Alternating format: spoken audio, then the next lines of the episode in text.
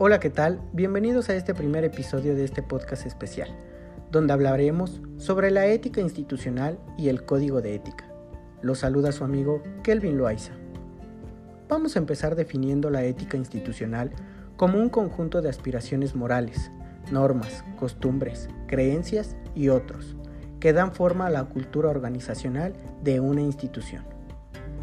Sus funciones dentro de una organización público-privada se pueden resumir en las siguientes.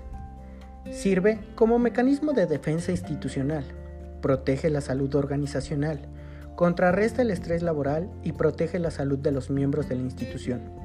Se fundamenta en la solidaridad y la justicia. Favorece la adaptación y el desarrollo de la institución. Vamos a hablar un poco de cómo la ética ha tomado una gran importancia en las instituciones públicas, pues se refiere al comportamiento moral de los servidores públicos, los políticos y sus creaciones institucionales.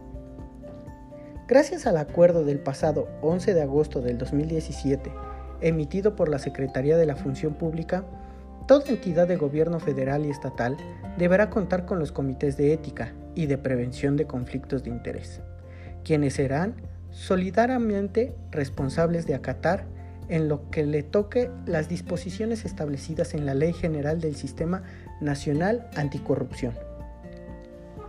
Obligado a las organizaciones públicas a emitir en cada dependencia su código de ética, el cual es el elemento donde se sustenta el desempeño de los elementos de una organización.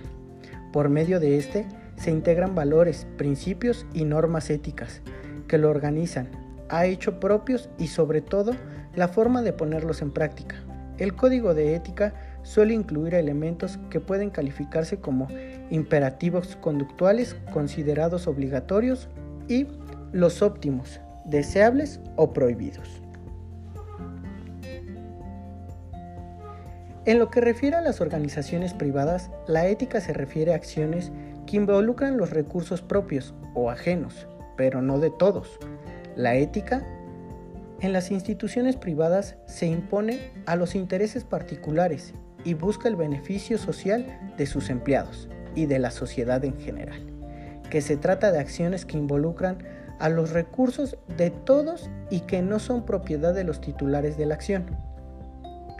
Una de las principales diferencias es que las empresas privadas buscan maximizar sus beneficios y ventas, porque eso será solo lo que dará más lucro a sus dueños y generalmente por más crecimiento que tengan no mejoran los salarios de sus empleados y eso termina redundando en lo que sus ganancias son mayores.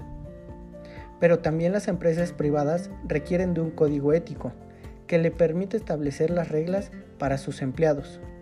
Se enfrenta a retos de tipo ético y moral, dentro y fuera del lugar de trabajo por lo que tiene que encontrar la forma de regular las conductas y los comportamientos. Bueno, pues como ya vimos, la ética incide en las decisiones correctas de la conducta humana. La ética que se expone socialmente sobre las conductas de los seres humanos que componen la sociedad. Por lo tanto, es fundamental el fortalecimiento de los valores éticos y morales en las organizaciones públicas y a la vez se hace necesario incrementar la regulación de la actuación privada y los mecanismos de fiscalización del aparato público para resguardar de mejor forma el interés social.